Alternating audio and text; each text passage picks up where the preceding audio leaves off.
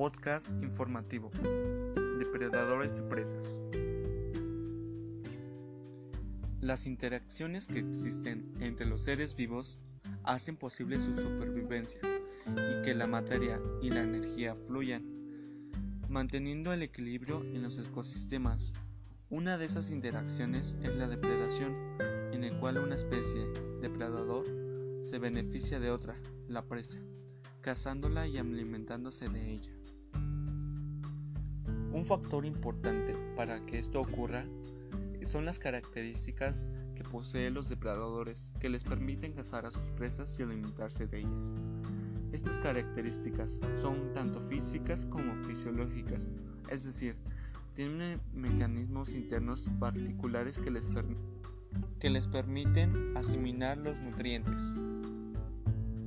Las características morfológicas de los depredadores son el resultado de su anatomía y de las adaptaciones que han ido desarrollando con el paso del tiempo. Esto los ayuda a atrapar a sus presas.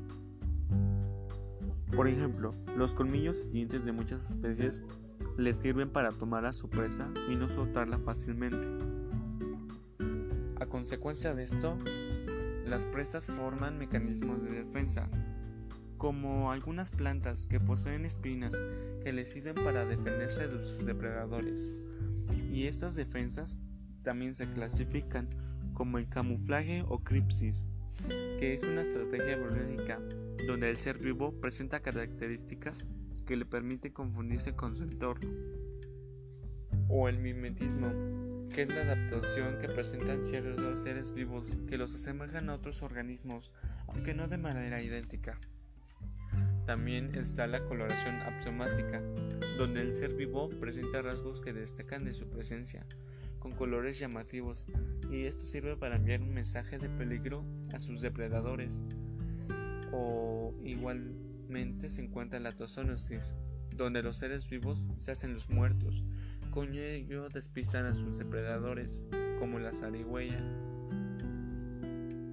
Y estas características fisiológicas y físicas se desarrollan dependiendo del entorno o ambiente de los animales, como es en el caso de los carnívoros, al igual que de las presas. A este ciclo se le denomina cadena trófica y es el proceso de transferencia de sustancias nutritivas y de energía entre las especies. A esta se le organiza en tres niveles, los productores, consumidores y descomponedores. Los productores son la base de las cadenas y redes tróficas. Obtienen sus nutrientes a partir de materia orgánica y fuente primaria, como la energía solar.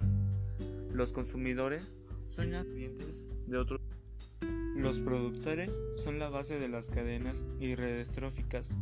Obtienen sus nutrientes a partir de materia orgánica y fuente primaria como la energía solar. Los consumidores son aquellos que obtienen sus nutrientes de otros seres vivos y se clasifican en tres grupos. Los primarios se alimentan de los productores, son herbívoros. Secundarios se alimentan de los consumidores primarios, son carnívoros que comen herbívoros. Y los terciarios se alimentan de los consumidores secundarios, son carnívoros que comen carnívoros. Por último, los componedores se llaman también degradadores y se alimentan de los desechos y restos de los organismos. Y así es como se mantiene el equilibrio en el planeta con una cadena trófica.